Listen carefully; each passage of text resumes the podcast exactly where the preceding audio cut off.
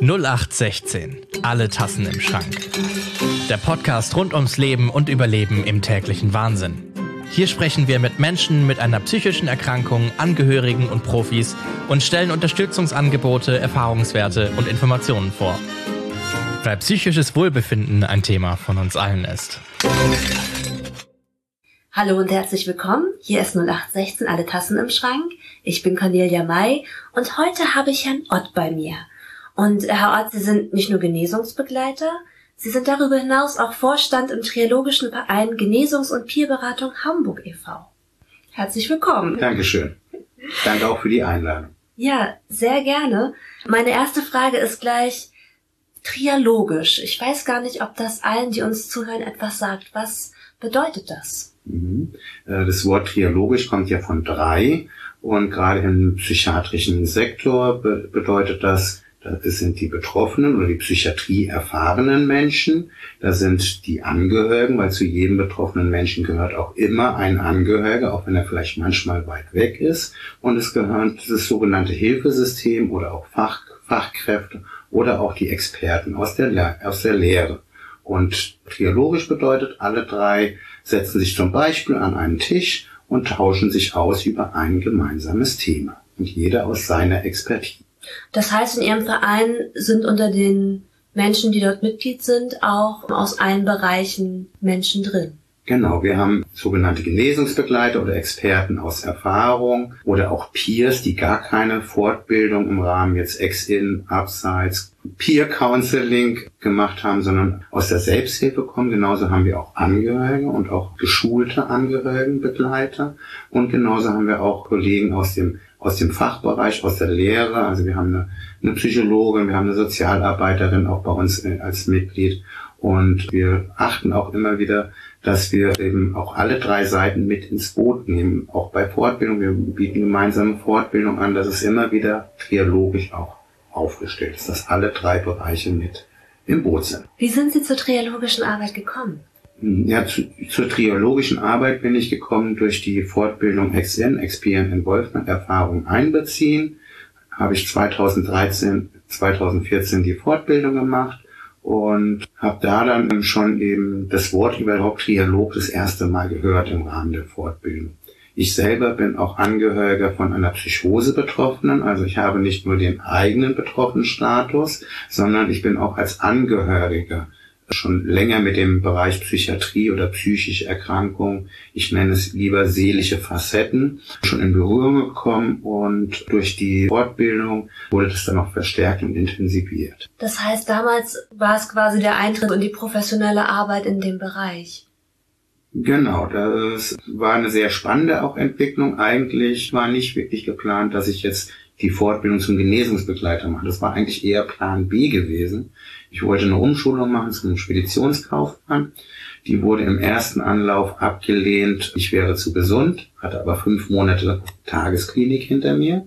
Bin dann in Widerspruch gegangen, gab es eine neue ärztliche Begutachtung und dort wurde ich dann erstmal für zwei Jahre in die Erwerbsunfähigkeitsrente geschickt, nach dem Motto, ich bin zu krank zum Arbeiten.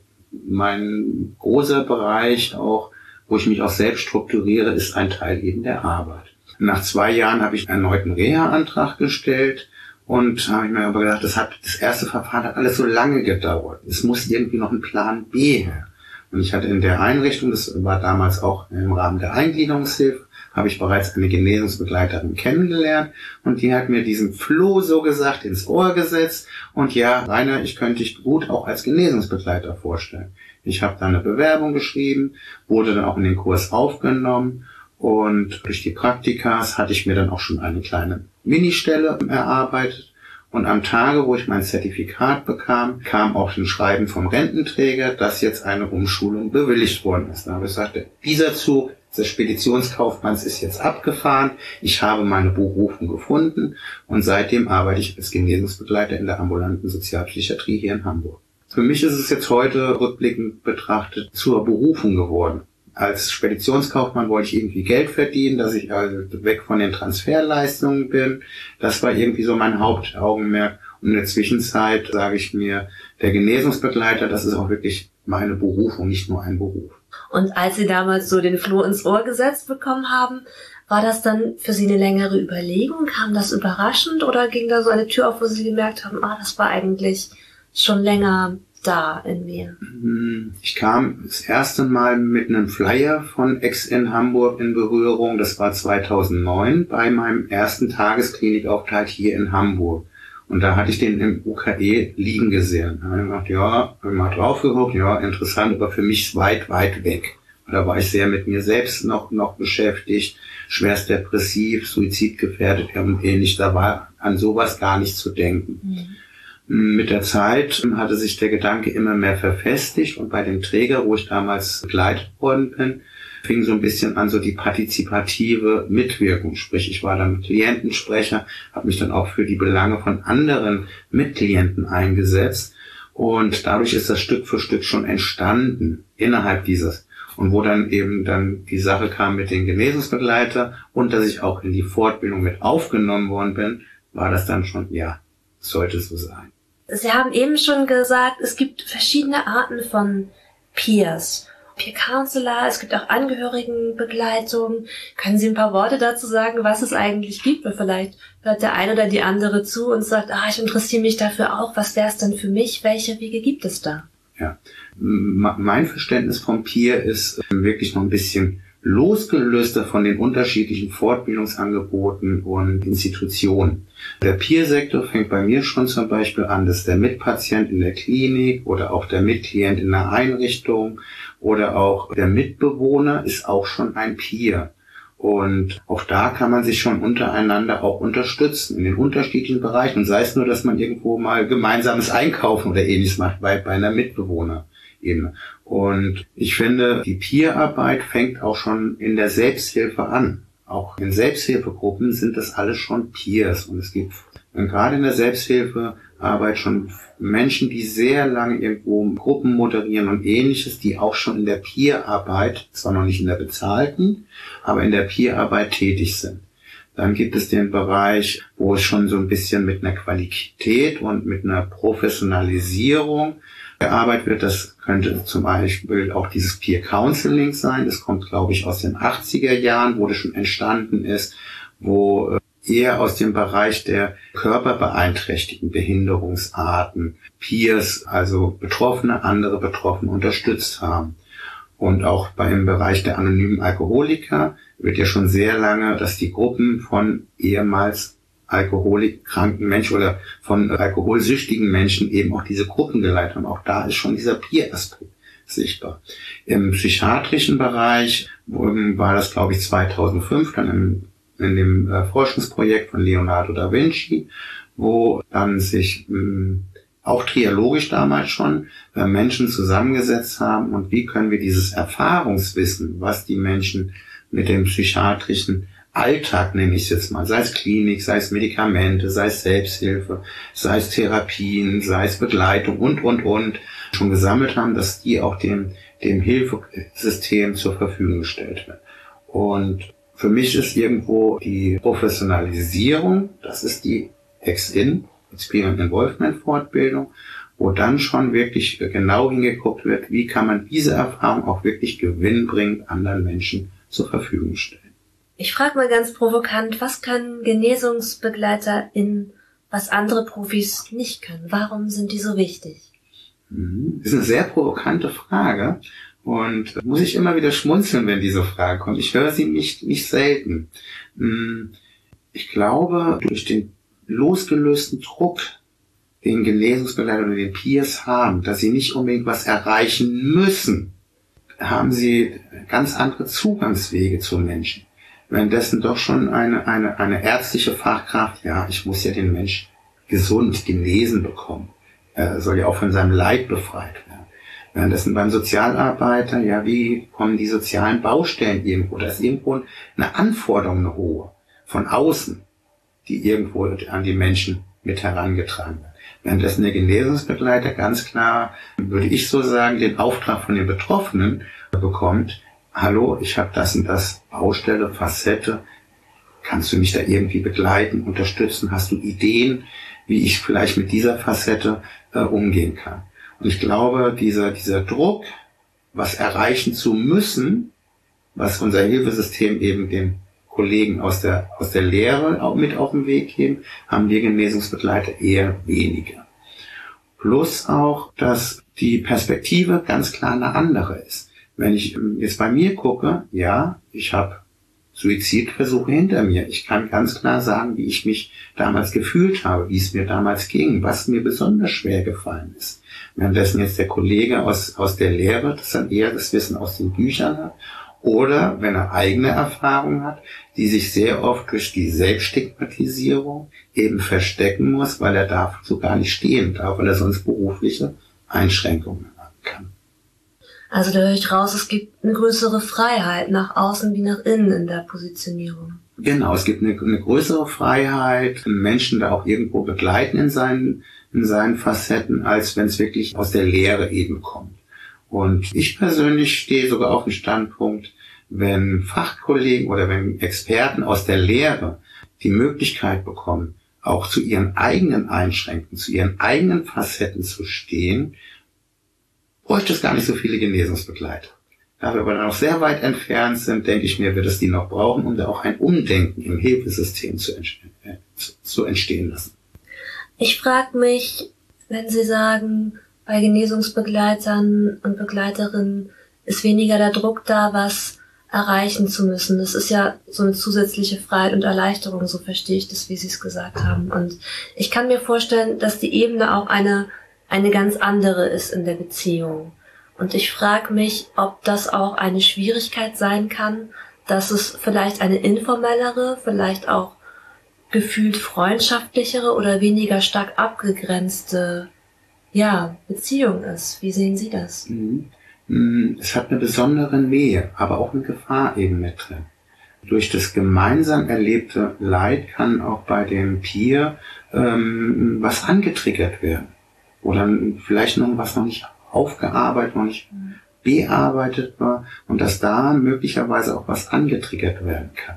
Aber auch eben, was ich als, als Chance und als Möglichkeit eben immer wieder sehe und auch erlebe in meiner täglichen Arbeit, dass durch das gemeinsame Leid der Mensch schneller auf Vertrauen fassen kann. Ein Beispiel, was mir, ein, was mir immer wieder ähm, sehr eindrucksvoll in, in Erinnerung kommt, ist, ein Mensch saß bei uns im Aufnahmegespräch, nee, im Informationsgespräch und erzählte gerade, dass er die letzten Wochen nur sich von Trockenbrot ernährt hat. Und man hat wirklich gemerkt und angesehen, wie er immer tiefer in, in sich zusammengesackt ist und zusammengesunken ist. Als ich ihm dann erzählt habe, das kenne ich, ich habe mich über ein halbes Jahr, weil ich kein Geld hatte, von Haferflocken und Wasser ernährt, da hat man wirklich gemerkt, wie dieser Mensch plötzlich zu Kraft kam und wieder in, auch, auch in, in, in Hier und Jetzt wieder auch zurückgekommen ist. Nicht nur so in seinem eigenen Leid, wie schlecht es ihm gerade geht, sondern dass er nicht alleine mit dieser Situation ist.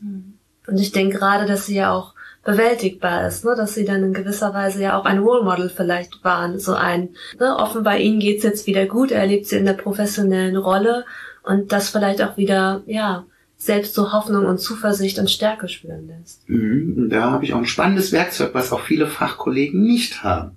In meiner schlimmsten Krise sind mir in der Klinik meine Papiere gestohlen worden. Also musste ich mir ein neues Passbild machen, neuen Personalausweis und, und, und. Und ich sah damals wirklich sehr schlimm und sehr, sehr am Boden zerstört aus. Und dieses Bild ist immer noch in meinem Personalausweis. Und wenn ich dieses sehr depressiv, von, einem sehr depressiven Menschen dann einem anderen zeige und sage, so sah ich mal aus, und gucken Sie mich heute an. Und es gibt Möglichkeiten und Wege, wieder aus diesem Leid rauszukommen. Das ist ein Werkzeug, was kein Kollege aus der Lehre irgendwo für sich nutzen kann. Und durch das amtliche Dokument zeigt es wirklich mal, ja, Herr Ott sah wirklich mal so aus, wie auch auf diesem Bild. Sie haben in dem Moment eine ganz starke Glaubwürdigkeit. Genau. Also das wird dann auch dem, dem Genesungsbegleiter dann auch abgenommen, ja, du kennst es wirklich, wie ich, wo ich jetzt auch gerade bin. Ja. Ich frage mich gerade, ob sich ihr Blickwinkel im Laufe der Zeit eigentlich verändert hat, weil manchmal habe ich den Eindruck, wenn ich mit Klienten und Klientinnen spreche, dass ich genau das erlebe, dass gesagt wird, so jemand, der aus der Genesungsbegleitung kommt, hat diese Street Credibility, also dieses, ich kann das wirklich glauben, was die Person sagt, weil die mir aus ihrem privaten Erleben erzählt und berichtet. Und das dann häufig sowas gesagt, Sie haben ja keine Probleme, Sie kennen das ja gar nicht. Als wären Profis alle davon frei. Hat sich Ihre Perspektive durch die Ausbildung und den Weg, den Sie gegangen sind, da verändert? Die sogenannten Profis sind genauso wie die Betroffenen oder die Angehörigen Menschen. Und jeder Mensch hat ein Hoch und ein Tief. Es ist natürlich, wie weit kann ich auch das auch von mir preisgeben oder, oder öffnen. Und ich habe gemerkt, jetzt in dem Bereich, jetzt weniger in der Ausbildung, aber so in dem Bereich, wo ich jetzt arbeite oder auch auf dem psychiatriepolitischen Kontext, dass es zunehmend auch, auch äh, äh, Kollegen äh, aus der Lehre jetzt auch eben sich auch zu ihrer eigenen Brüchigkeit, zu ihrer eigenen Instabilität auch, auch stehen können. Ähm, ob das jetzt nur die Zeit der, der Moderne ist oder ob da auch Genesungsbegleiter Anteil hat, kann ich nicht einschätzen. Aber ich merke, dass da ein Umdenken in der Psychiatrie-Szene entstanden ja, aber das ist jetzt ja die Perspektive von den Profis, wo sich was verändert, was ich auch spannend und wichtig finde und ein total relevantes Thema. Und ich frage mich aber, weil ich es halt so häufig erlebe, dass diese Annahme so tief drin steckt. Dieses, das eine sind wir Kranken und das andere sind die Profis. Und dass diese Wahrnehmung sehr tief sitzt. Und deswegen frage ich mich, hatten Sie das, was Sie jetzt sagen, so dieses, wir sind alle nur Menschen und wir haben alle unsere Hochs und Tiefs und seelischen Facetten, wie Sie gesagt haben, hat sich das verändert oder war das immer schon so da in der Selbstverständlichkeit? Hm, ich fühlte mich durch meine psychiatrische Laufbahn, nenne ich es mal, irgendwo bevormundet. Ja. Und heute verstehe ich ein bisschen besser, oder, oder würde ich sagen, ich habe ich hab ein bisschen mehr Verständnis entwickelt, warum der Mensch tut, was er tut. Und das ist auch ganz global gesehen. Was ich wirklich so als Lehrer aus sieben Jahren Genesungsbegleiter Arbeit äh, für mich rausgezogen habe, jeder Mensch hat einen Grund, warum er tut, was er tut. Sei es der Kollege aus der Lehre, sei es der Betroffene, sei es der Angehörige. Sie haben alle irgendwo einen Grund. Und spannend ist äh, immer für mich, diesen Grund irgendwie zu erfahren oder mit den Menschen zu erarbeiten oder rauszukitzeln, rauszufinden, wo, wo der Grund ist. Das ist, ist bei, dem, bei den Fachkollegen, zum Beispiel bei die Forschung oder oder oder das eben so vorgegeben hat, wie zum Beispiel die, die professionelle Distanz, was ja so ein Schlagwort ist. Das hat ja auch einen Grund, damit sie ja die Baustellen oder die, die das Leid nicht so mit nach Hause nehmen kann. Das kann ich ja alles nachvollziehen. Und trotzdem denke ich mir, wenn man da nochmal noch mal einen zweiten Blick drauf wirft, nochmal einen Perspektivwechsel auch eingeht, dass man ja auch da vielleicht auch Bewegung, in die Bewegung kommen kann. Ich hoffe, das war jetzt in Richtung Ihrer Frage. Ja, ich überlege gerade. Ich, ich finde es nochmal einen neuen Aspekt, den ich aber auch spannend finde. So, ähm, weil Sie jetzt über professionelle Distanz gesprochen haben und ich frage mich gerade, sehen Sie die anders, die professionelle Distanz als Genesungsbegleiter, Genesungsbegleiterin und als zum Beispiel Sozialarbeiter oder Sozialarbeiterin? Ich, wir haben ja so irgendwo zwei Begriffe, Distanz und Nähe. Mhm. Ich finde, so wie man diese professionelle Distanz entwickeln kann, kann man auch eine professionelle Nähe entwickeln. Mhm. Dass man sehr dicht bei den Menschen ist und trotzdem immer wieder auch auf sich guckt. Achtung, da sind zum Beispiel Sachen, die, die triggern mich jetzt oder, oder, oder ich muss aufpassen, dass ich die nicht mit nach Hause nehmen kann. Und das ist für mich auch eine professionelle Nähe. Dass ich einerseits natürlich bei dem Menschen bin, mhm. andererseits aber mich selber nicht aus dem Blickwinkel verliere, mhm. dass ich nicht zum Beispiel in einer Krise rutsche. Auch da habe ich ein, ein kleines Beispiel mit, mit dem Gepäck. Die Klientin hat mich angesprochen, Herr Ott, könnten Sie mich mal bei einer Beerdigung von Ihrer Mutter begleiten? Mhm. Vor einem halben Jahr war meine Mutter gestorben. Und habe ich gesagt, ich würde sie da gerne begleiten. Aber ich merke, dass ich über die Trauerarbeit, was meine eigene Mutter betrifft, noch gar nicht hinweg bin, dass ich noch mitten im Trauerprozess bin. Und ich habe Angst, ich würde durch die Begleitung der Klienten in meine eigene Trauer wieder jetzt hineinstürzen, hineinfallen. Und habe gesagt, würde ich eher nicht. Und sie möchte bitte im Team fragen, ob das jemand anders gibt, mhm. der sie begleiten kann. Und das konnte die Klientin, weil ich da so wirklich auch das offene und ehrliche Eingeständnis hatte, dass ich da selbst gerade noch in einem Trauerprozess bin, konnte sie das mit annehmen. Jetzt von einem Vierteljahr ungefähr, ein anderer Klient auch würde gerne bei einer Beerdigung mit einer Begleitung haben, wo wir sagen, ja, das funktioniert jetzt. Ich habe meinen Trauerprozess, was meine Mutter betrifft, in der Zwischenzeit gut begonnen oder gut abgewickelt. Also abgewickelt, das kann man ja nie ganz sagen, aber zumindest ich bin schon auf einem guten Weg und ich äh, äh, habe hab für mich da eine Stabilität gefunden, dass ich jetzt auch eine Trauer oder eine, eine, eine, eine trauerfreie Begleitung auch anbieten kann. Wenn man so eine professionelle Nähe zulässt und damit arbeitet, dann finde ich, ist es ja auch eine hohe Anforderung. Sie müssen abwägen, sie müssen sich schützen. Wie schaffen Sie das, damit zu arbeiten und trotzdem gut auf sich zu achten? Dafür ist, ein, ist es unwahrscheinlich wichtig, ein gutes Netzwerk, ein stabiles Netzwerk, stabiles soziales Netzwerk zu haben. Und ich bin Netzwerker per Exzellence und ähm, ich habe viele andere Genesungsbegleiter, auch viele andere Betroffene, die gar nichts mit der Ex-In-Bewegung oder Genesungsbegleiterbewegung zu tun haben, wo ich mich dann nochmal austauschen kann, wo ich nochmal so meine Gedanken sortieren kann und das gibt mir schon eine Menge, Menge, Menge Kraft. Und weiterhin, was sehr wichtig ist, auch was die tägliche Arbeit betrifft, bei dem Träger, wo, wo ich arbeite, bekommen wir Genesungsbegleiter zu der Teamsupervision nochmal eine eigene Ex-In-Supervision angeboten, wo wir genau solche Themen gemeinsam mit einem Supervisor nochmal besprechen können und beleuchten können, damit solche Sachen eben nicht zu sehr an uns nahen.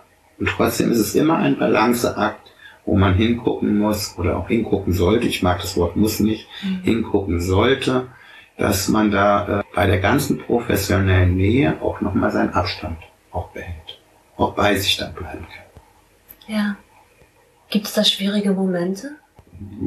Es wäre einfach gesagt, wenn es keine schwierigen ja, Momente gibt. Vielleicht war das auch schlecht gefragt. So, ich erlebe das so, dass es häufig so ein Anliegen oder ein Thema ist von Menschen, die hier in der ambulanten Sozialpsychiatrie andocken, dass es da auch oft sehr viel Einsamkeit gibt und dass es schon auch den Wunsch gibt, da eine freundschaftliche Ebene oder eine private Ebene zu dem Bezugsbetreuenden oder den Teammitgliedern zu geben. Und dann stelle ich mir vor, dass es in so einer Peer-Beziehung, die einfach nochmal mit mehr Nähe gefüllt wird, nochmal besonders schwierig sein kann. Ob das besonders schwierig ist, weiß ich nicht, weil ich ja nicht ja. aus der Rolle des Experten aus der Lehre bin, sondern wirklich eben in meiner Rolle oder in meinem Körper ja auch bin. Ich merke schon, dass so der Wunsch nach Freundschaft sehr oft auch ein Thema ist. Mhm. Und da finde ich, da gehört ähm, Authentizität, aber auch eine Klarheit in der eigenen Rolle. Wir sind in einer Arbeitsbeziehung. Sie sind hier, weil Sie Unterstützung brauchen, weil Sie vielleicht einsam sind. Das kann ich nachvollziehen. Aber es ist nicht meine Aufgabe, Ihr Freund zu sein, sondern vielleicht mal zu gucken, wie können Sie sich Ihr eigenes Netzwerk auch aufbauen. Hm. Ich finde, dass so der Ruf der Genesungsbegleiterin, des Genesungsbegleiters von der Rolle, die da gehalten wird und die gefunden werden muss, ganz schön herausfordernd ist. Wie erleben Sie das im Austausch und auch im Verein mit, mit Ihren Kollegen und Kolleginnen? Das ist tagtäglich eine Herausforderung. Dafür ist es auch wichtig, dass man, wie ich schon sagte, mit den sozialen Kontakten oder mit dem Netzwerk sich austauscht, aber auch, dass man sich innerhalb des Teams austauschen kann. Ich bin großer Befürworter vom interdisziplinären, multiprofessionellen Team, wo auch Genesungsbegleiter wie eine Selbstverständlichkeit zum Team dazugehören, um auch solche Sachen besprechbar zu machen. Wenn ein Genesungsbegleiter wie in anderen Projekten zum Beispiel nur so als Insellösung irgendwo ein Beratungsbüro hat, aber für sich sonst alleine ist, halte ich dafür eine große Schwierigkeit, dass der Genesungsbegleiter dann genau mit diesen Themen dann alleine gelassen. Mhm. Ja. Und ich kann mir vorstellen, dass es ja auch häufig noch ein Problem ist, dass man als Genesungsbegleiter oder Genesungsbegleiterin noch vielleicht die einzige oder der einzige im Team ist, während es vielleicht mehrere Menschen gibt, die aus Sozialpädagogik oder oder kommen.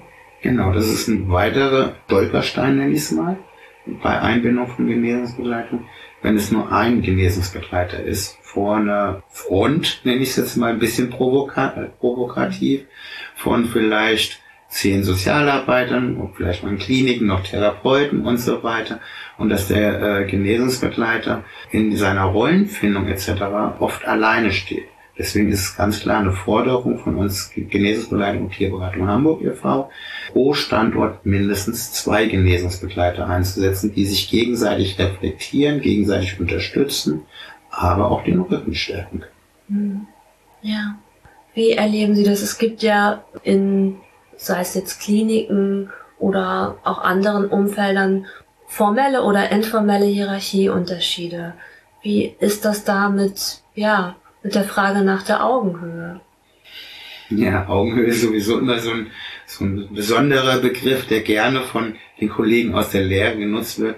Ich denke mir, eine, eine, eine Augenhöhe in dem Sinne, äh, man kann sich irgendwo annähern.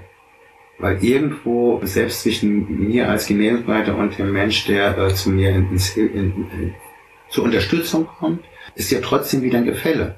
Ich bin zum Beispiel schon da, wo er gerne hin möchte, sprich, er möchte gerne Geld verdienen. Ich verdiene mein Geld. Oder er möchte einigermaßen stabil sein. Ich bin vielleicht schon einigermaßen stabil. Damit ist eine echten Augenhöhe, selbst unter, zwischen Genesungsbegleitung und Klient nie da. Und das Gleiche auch in den institutionellen Einrichtungen. Natürlich gibt es eine Teamleitung. Eine Teamleitung gibt jetzt im ambulanten Bereich gibt natürlich Rahmenbedingungen vor.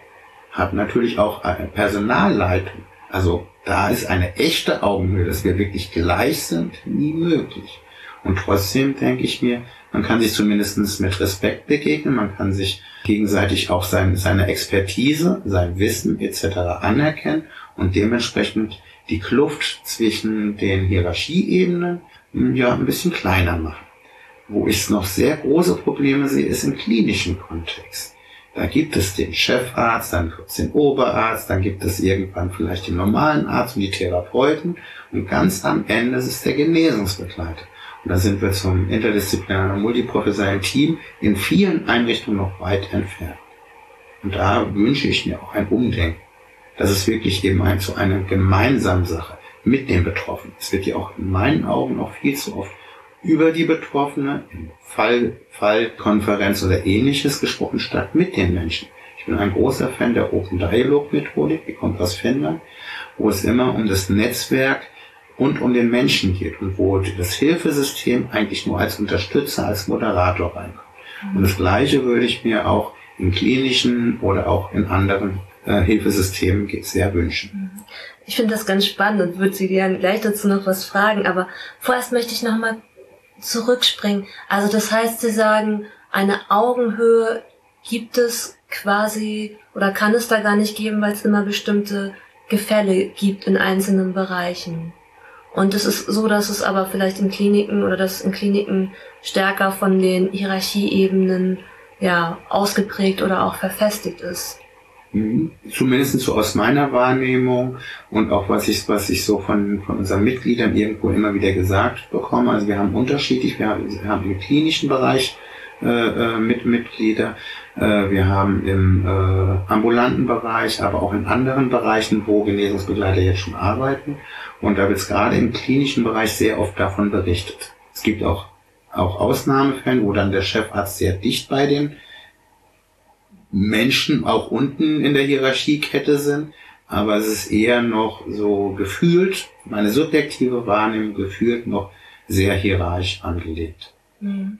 Ja, ich finde das so ganz spannend, weil ich gerade merke, wenn wir über Augenhöhe und über Hierarchie sprechen, dann vermischen sich da ja auch Sachen, ne, die vielleicht nicht immer klar zu trennen sind, vielleicht aber auch zwei verschiedene Pole trotzdem haben. Mhm. Deswegen vielleicht die Frage, geht Hierarchie, die trotzdem trotzdem geht eine Augenhöhe oder geht sie eben nicht. Das sind ja auch ganz spannende Punkte, finde ich, über die man viel diskutieren und wie man viel gucken kann, welche Wege gibt es da. Genau. Ich glaube, die eigene Authentizität, wenn man wirklich auch sich selber auch ist und sich nicht irgendwo verbiegt, verstellt oder was versucht darzustellen, was man vielleicht gar nicht ist, kann die Augenhöhe immer mehr zueinander bringen. Dass man selbst eine wie auch als ganzer Mensch eben sich auch selbst auch dementsprechend gibt. Mhm. Mhm. Dass dann eine Nähe entsteht. Genau, dass daraus dann auch diese Nähe entsteht, wo wir Genesungsbegleiter vielleicht noch durch unser eigenes Krisen erleben, eben noch mal etwas näher vielleicht bei den Menschen sind. Mhm. Ja, wäre so, wäre ein Weg. Ne? Ich denke gerade, da sind Menschen ja auch sehr unterschiedlich, wie viel sie von sich preisgeben möchten können oder wie sehr sie auch trennen zwischen ihrer beruflichen Rolle oder ja. Also genau, dass man da einfach in einem Team auch sehr unterschiedliche Charaktere haben kann. Genau, aber auch das muss ja irgendwie auch, auch authentisch und passen.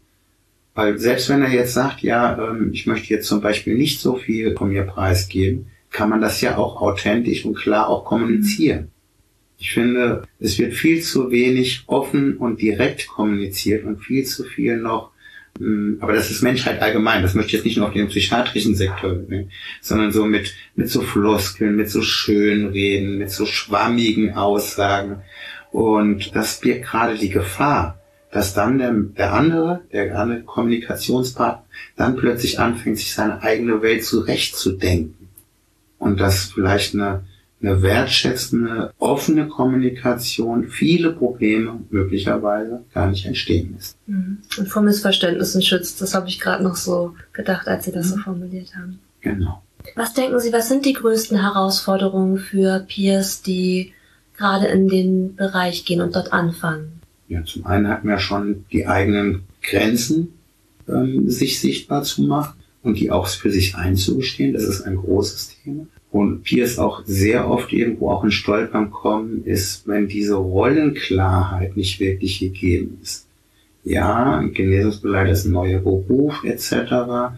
Jeder Genesungsbegleiter bringt ja nicht nur die Krisenerfahrung mit, er hat ja irgendwie noch reichlich andere Erfahrungen mit im Gepäck. Und da ist es schon hilfreich in meinen Augen, wenn man sich mit der Zeit ein so Art Stellenprofil erarbeitet, dass auch alle beteiligten Kollegen aus der Lehre, Leitung, wie Genesungsleiter, aber auch wie die Klienten oder die Menschen, die man begleitet, wenn da auch der Informationsbedarf da ist, dass man klar sagen kann, das und das ist meine Aufgabe wenn noch ein Genesungsbegleiter noch gar nicht irgendwo in einem Team ist oder im komplett neu, dass man da wirklich erstmal guckt, wo könnte irgendwo die gemeinsame Reise hingehen, aber es dann aber auch später irgendwo mal ja, in so einer Art Stellenbeschreibung manifestiert oder mal auch festschreibt. Bei meinem Träger war es so, wo sie angefangen haben, mit Genesungsbegleiter zu arbeiten, hieß es erstmal, wir machen gar keine Stellenbeschreibung, wir, wir öffnen die bunte Blumenwiese, was die Genesungsbegleiter zählen oder was die Genesungsbegleiter mitbringen. Und jetzt mit der Zeit, wir sind glaube ich im Jahr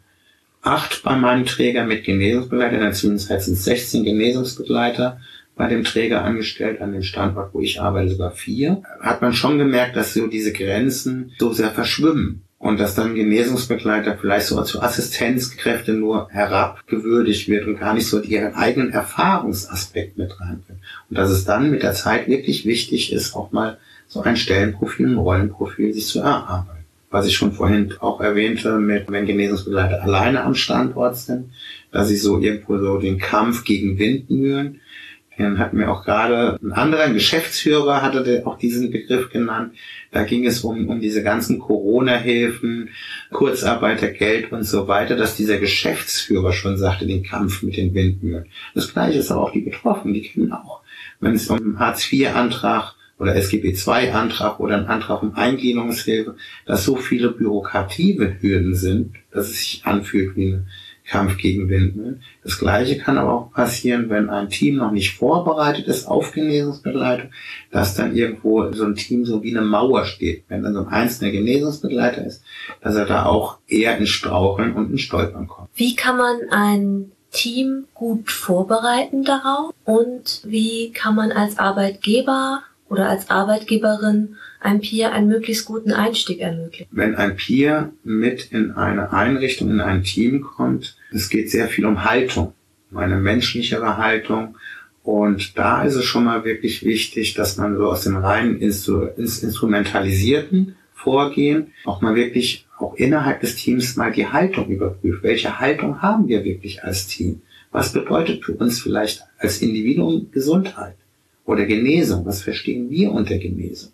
Und da möchte ich jetzt nicht, oder möchte ich jetzt nicht die WHO-Formel unter Gesundheit nehmen, sondern wirklich jeder verbindet ja auch was Eigenes. Und das dann auch mit dem Team zu erarbeiten im Vorfeld. Genauso, was bedeutet wirklich Recovery? Was bedeutet wirklich wieder zu eigenen Kräften zu kommen, auch für den einzelnen Mitarbeiter? Und da finde ich es sehr wertvoll und habe auch die Erfahrung gemacht durch verschiedene Schulungen von professionellen Teams, sprich im ambulanten Bereich wie auch im klinischen Sektor, wenn man auch die Ängste der Mitarbeiter mal sich vorher sich mal anguckt, dass sie einen Raum bekommen, dass sie ausgesprochen werden können. Sprich, jetzt kommt ein Betroffener in das Team. Welche Ängste sind bei den Experten aus der, La erste Lehre, also den sogenannten Profis? Kriegen wir jetzt plötzlich vielleicht einen, einen neuen Klienten noch ins Team? Wie ist es mit Datenschutz? Plaudert der irgendwelche Sachen aus aus dem Team dann plötzlich bei den Klienten, die gar nicht irgendwo abgesprochen sind und und und. und dass man diese Ängste und Befürchtungen wirklich im Vorfeld thematisiert, anspricht und auch immer wieder im Auge behält. Und gerne dann auch, wenn ein Genesungsbegleiter angekommen ist, auch, dass es nochmal reflektiert wird gemeinsam. Sind die Ängste, die Befürchtungen, die im Vorfeld waren, sind die eingetroffen? Gab es da vielleicht noch was, was nicht abgesprochen? Und habe die Erfahrung gemacht, wenn ein Genesungsbegleiter einfach in ein Team eingeschubst wird, kann es gut gehen, aber es geht sehr oft schief. Und dass dann das Team enttäuscht ist, das Team viel Arbeit hatte, aber auch genauso wie der Genesungsbegleiter ist. Also das Team wie auch der Genesungsbegleiter dann verbrannt werden können. Mhm. Also ich habe auch miterlebt jetzt ein Team, gerade vor kurzem, da ist die Genesungsbegleiterin in eine Krise gelaufen. Das Team war hoffnungslos überfordert. Als auch von der Leitungsebene wirklich auch, auch keine irgendwo Handhaber oder keine Idee hat, wie sie jetzt diese Genesungsbegleiter die gerade schwerst psychotisch ist, wie sie mit ihr einen Umgang finden. Haben dann auch immer wieder so versucht, ja, mit, mit zu deckeln, mit zu schweigen, was dann aber durch Gespräche hinter dem Rücken dann sich immer, immer weiter hochgespielt hat. Und auch da finde ich einen offenen Umgang ist da unwahrscheinlich wichtig und auch hilfreich. Und ja, ein Genesungsbegleiter kann in die Krise rutschen, aber auch jeder Kollege aus der Lehre, jeder Profi kann genauso in die Krise laufen. Und auch dafür sollte es eine Haltung innerhalb des Teams geben, was macht, wie verhalten wir uns als Team, wenn ein Mensch in die Krise läuft, der mhm. ja zu unserem Team gehört, mhm. unabhängig der, der Berufsrichtung. Ist das was, Sie haben ja gerade schon gesagt, so in Seminaren für Arbeitgeber und Arbeitgeberinnen, dass man da gut, ja, mit einem Team auch arbeiten kann? Die, also ich denke jetzt gerade so an auch Change Management, man mhm. hat so einen Erwärmungsprozess, wo man diese Themen überhaupt erstmal anfühlt und dadurch Räume aufmacht. Und ja, daraus höre ich, es gibt klassische Vorbehalte vielleicht, die da sind oder Themen wie, kriegen wir einen Klienten oder eine Klientin ins Team, wie ist es mit Datenschutz? Gibt es da auch so klassische Lösungen, Verfahren, die dort erarbeitet werden oder die häufig so als Lösung gefunden werden? Naja, man kann es nicht als klassische Lösung, weil es ist ja individuell. Jeder Mensch ist individuell, jeder Genesungsbegleiter ist individuell jeder äh, Kollege aus der Lehre ist individuell und wir reden von Haltung. Ja, nee, das ist, das ist mir schon klar. Also Sie haben ja vorhin gesagt, gerade dieses, es könnte eine Gefahr sein, wo ich mir vorstellen kann, dass sich das in vielen Teams auch abspielen kann. Da gerät jemand in eine Krise und was sind dann Gruppenprozesse, die ablaufen. Es wird zum Teil vielleicht hinter dem Rücken gesprochen, ein Teil spricht es vielleicht direkt an, aber ich kann mir vorstellen, dass es da schon Muster gibt, die sich, die sich wiederholen was ich somit auch erlebt habe, gerade wenn jetzt ein Teammitglied, unabhängig welche Berufsgrade, wenn ein Teammitglied, dass dann plötzlich wieder so eine, eine Hilflosigkeit, währenddessen man vielleicht, wenn, wenn, wenn es als Patient mit man seine Verfahrensweisen irgendwo im, im Kopf hat,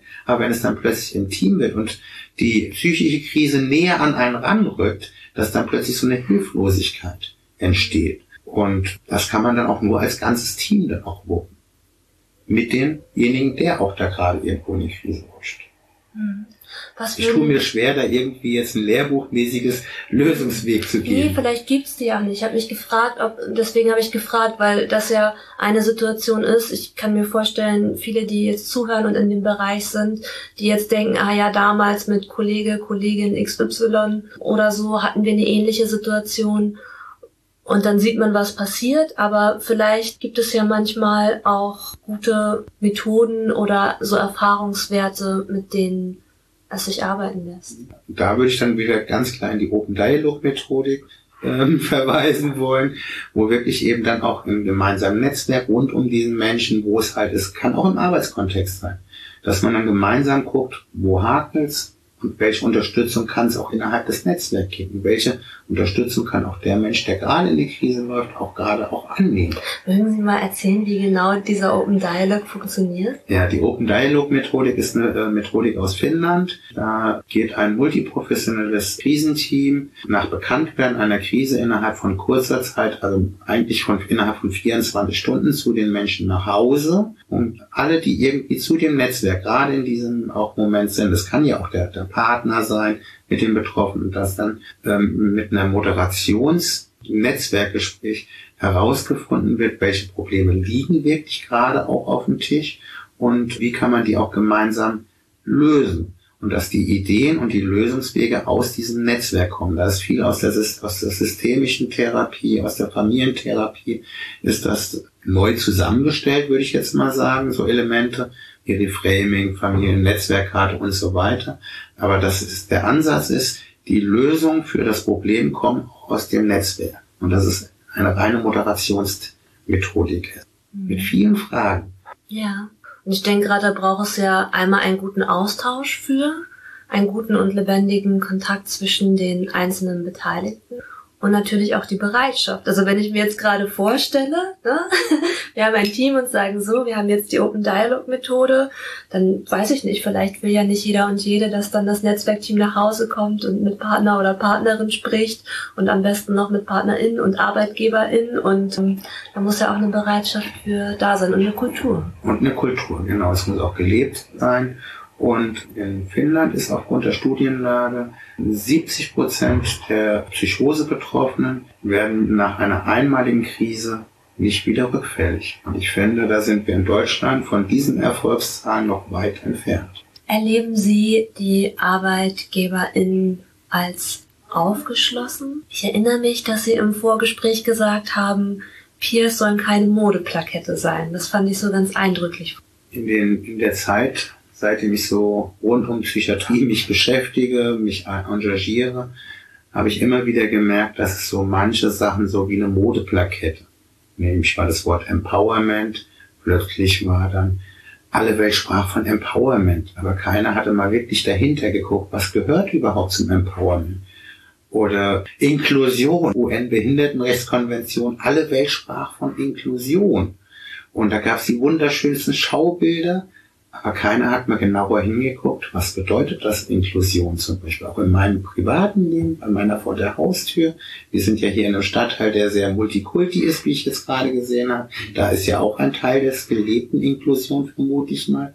Aber das ist sehr schnell auch so Sachen, so eine, so eine inflationäres Modegeschichte wird. Und da habe ich auch schon so hin und wieder mal mitbekommen, ja, es ist jetzt in ein Genesensbegleiter anzustellen. Der bekommt dann irgendwo eine kleine 4, 5, 6, 8 Stunden Stelle, vielleicht auf 450 Euro Basis, wo man das Geld irgendwo abgezwackt hat. Kann man schön sagen, ja, wir haben eine Genesungsbegleitung.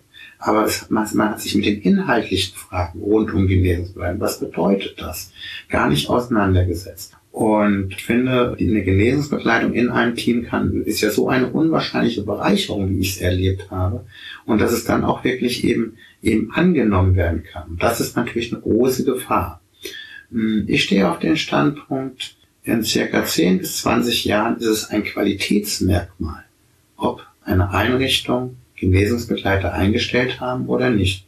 Und da stellt sich gar nicht die Frage wie heute, brauchen wir sowas, sondern ja, wir brauchen sowas und es ist ein Qualitätsmerkmal, dass wir unseren Menschen auch diese Art der Unterstützung als ergänzend zu den Fachkollegen mit an die Hand gegeben. Wie ist denn das? Ich, die meisten GenesungsbegleiterInnen haben die volle Stellen, Teilzeitstellen, haben die einen Minijob? Wie sind da die Erfahrungswerte? Wie überall, sehr bunt. Es gibt Genesungsbegleiter, die arbeiten auf einer Sozialversichertenstelle. Ich selber arbeite auch auf einer 29 Stunden äh, die Woche sozialversicherten Stellen. Es gibt Genesungsbegleiter, die arbeiten auf einer Halbtagsstelle. Sehr viele Genesungsbegleiter haben noch irgendwo im Hintergrund eine Erwerbsminderungs-, Erwerbsunfähigkeitsrente. Und es gibt ihnen auch eine Art von Sicherheit. Und da sind natürlich durch die gesetzlichen Rahmenbedingungen der Dazuverdienst natürlich gedeckelt. Was die Einbindung im Team nicht wirklich einfacher macht, wenn jemand nur mit wenigen Stunden in einer Einrichtung ist. Weil wenn man so mal Supervision, Teamsitzung und dann soll er auch noch bei den Klienten sein, da wird dann die Zeit irgendwann eng bei einer 450 Euro Stelle. Aber der wirkliche Einsatzbereich ist sehr breit gestreut, wobei die meisten würde ich fast sagen, es geht, da habe ich jetzt keine, keine Zahlen oder so, die ich belegen kann, aber sehr viele sind wirklich auf einer Ministelle oder auf dieser 450 Euro Geschichte. Mit eben dem Nachteil, dass sie auch nicht wirklich auch gesehen werden, weder von den Klienten oder Patienten, wie auch von den Teams. Das ist halt so die Krux oder die Hürde, wenn man halt mit wenig Stunden nur irgendwo auch, auch belastbar ist. Es gibt, geht ja auch um, um Belastbarkeit. Ich brauche mich nicht auf eine, eine 40-Stunden-Stelle bewerben, weil ich weiß, dann bin ich nach einem halben Jahr bin ich so durch ich brauche da schon ein bisschen, bisschen weniger.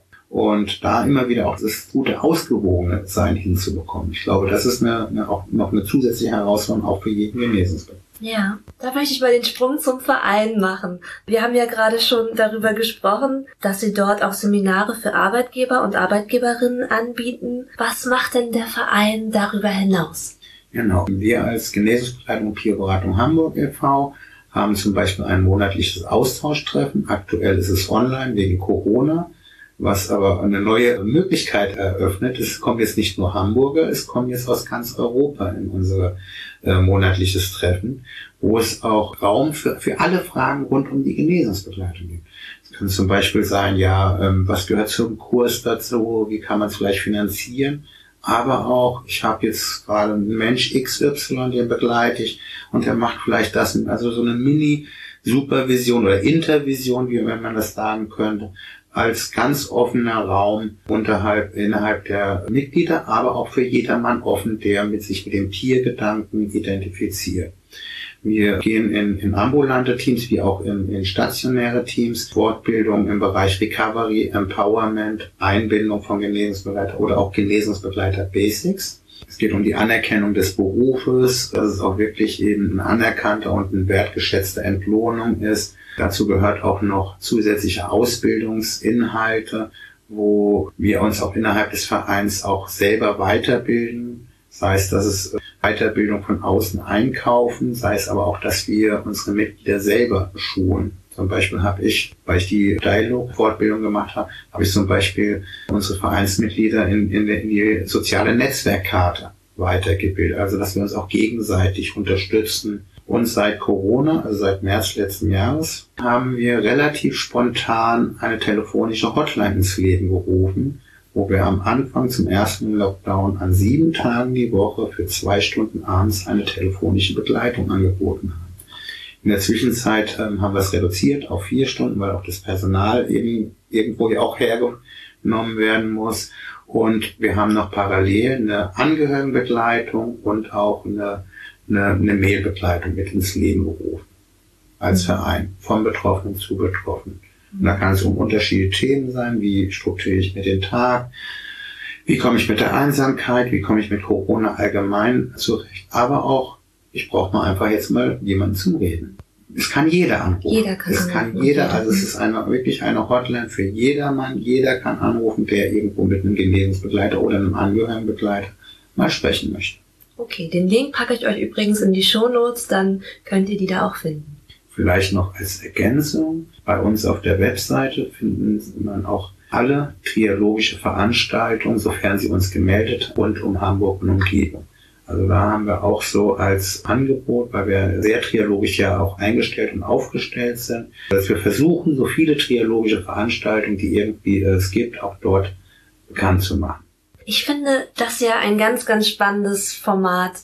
Und ich frage mich, gibt es da, wenn man die unterschiedlichen Perspektiven hat und die Menschen wirklich miteinander auf so einer Ebene ins Gespräch kommen, dann frage ich mich, was gibt es für goldene Momente und was gibt es vielleicht auch für schwierige Momente?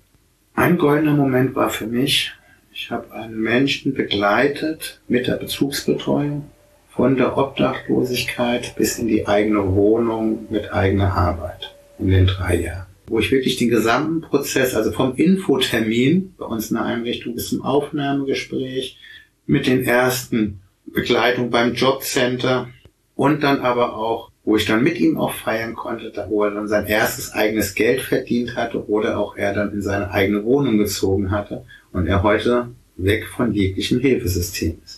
Und dafür, dass der Mensch in der Wohnungslosigkeit war, hat er einen unwahrscheinlichen Entwicklungsweg begonnen und ich durfte ein Teil seines Wegbegleiters sein. Das ist so eine Sache, wenn immer ich mich ja so an die goldenen Momente erinnere, kommt mir genau dieser Mensch in Erinnerung. Was besonders so anstrengend ist, ist, wenn ich so Menschen irgendwo habe, die sehr in ihrer Ja-Aber-Schleife verfangen sind. Und dieses Ja-Aber sich dann hinzieht. Also ja, ich möchte was verändern, aber das und das steht mir im Weg. Und wenn sich das ein halbes Jahr, ein Jahr, zwei Jahre, drei Jahre und da keinerlei Bewegungs, wie auch immer, keinerlei Bewegung irgendwo auch möglich ist, wo ich mir dann sage, oh, der Mensch, der tut mir richtig leid und wo ich, wo ich dann so auch, auch einen inneren Seelenschmerz empfinde, wenn ich sehe, wie der Mensch auch teilweise zum Beispiel auch mit seinem Lebensschiff erstmal an die Wand fahren muss. Das sind so Sachen, die mich immer sehr traurig und auch sehr belasten. Mhm. Ich bin auch in der Messi-Selbsthilfe sehr aktiv, habe auch schon Menschen irgendwo unterstützt vom Wohnungsverlust, aber auch ich habe zwei Menschen erleben müssen, die zwangsgewandt worden sind. Und das war dann natürlich für mich sehr schmerzhaft, dass ich da, dass wir das gesamte Hilfesystem wirklich da versagt sind bei den Menschen, dass das Lebensschiff erstmal an die Wand fahren musste. Sprich, mit Wohnungsverlust, mit in die Wohnungslosigkeit und so weiter. Was wünschen Sie sich für die Zukunft der Psychiatrielandschaft? Eigentlich ein Satz. Das war von Dorothea Buck. Ich wünsche, dass die psychiatrisches Hilfesystem mit den Menschen redet und nicht über die Menschen. Was lernen Sie gerade, was Sie noch nicht so gut können, egal ob beruflich oder privat?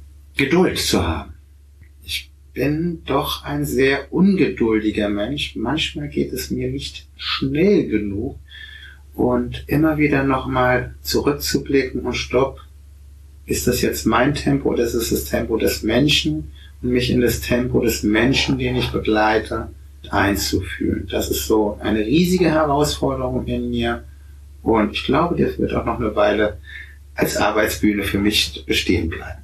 Wenn Sie die Möglichkeit hätten, eine Nachricht zu schreiben per SMS an vielleicht alle Menschen oder an alle Betroffenen von psychischer Erkrankung oder alle Peers oder alle sogenannten Profis, wie Sie gesagt haben. Was würden Sie schreiben? Ich würde schreiben, jeder Mensch ist ein Individuum und das ist auch gut so. Mit seinen eigenen Facetten, mit seinen eigenen Stärken, mit seinen eigenen Schwächen. Wir sind alle einzigartig kein Mensch gehört in eine Schublade.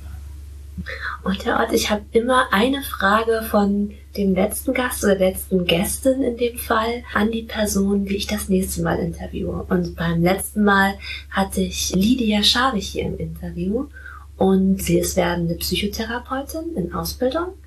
Und sie hat gefragt, was kann man denn machen, um die Psychotherapie zu entstigmatisieren, weil sie gesagt hat, ich finde, jeder Mensch sollte eigentlich im Leben mal eine Therapie gemacht haben, weil das so hilfreich und so gut ist und es ist doch schade, dass es immer noch so stigmatisiert ist. Also wie könnte man das in ihrem Sinne cooler machen?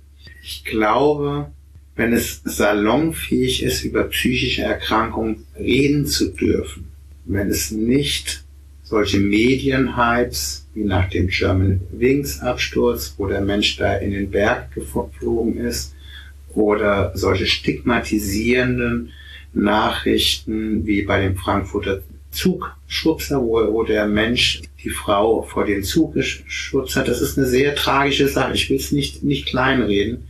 Aber wenn dann wirklich sachlich in, formell aufgeklärt wird und nicht dieser reißerischen Medien, wenn es erlaubt sein darf, über seine Schwächen zu reden, dann wird auch eine Annahme von der Psychotherapie oder von der therapeutischen Unterstützung nicht mehr so schwerfällig sein, wie es heute ist. Ja.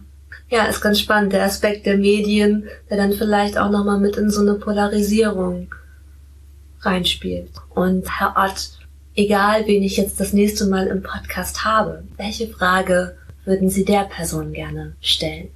Auch darüber habe ich mir lange im Kopf gemacht. Ich finde es auch eine sehr spannende Herausforderung oder Aufgabe.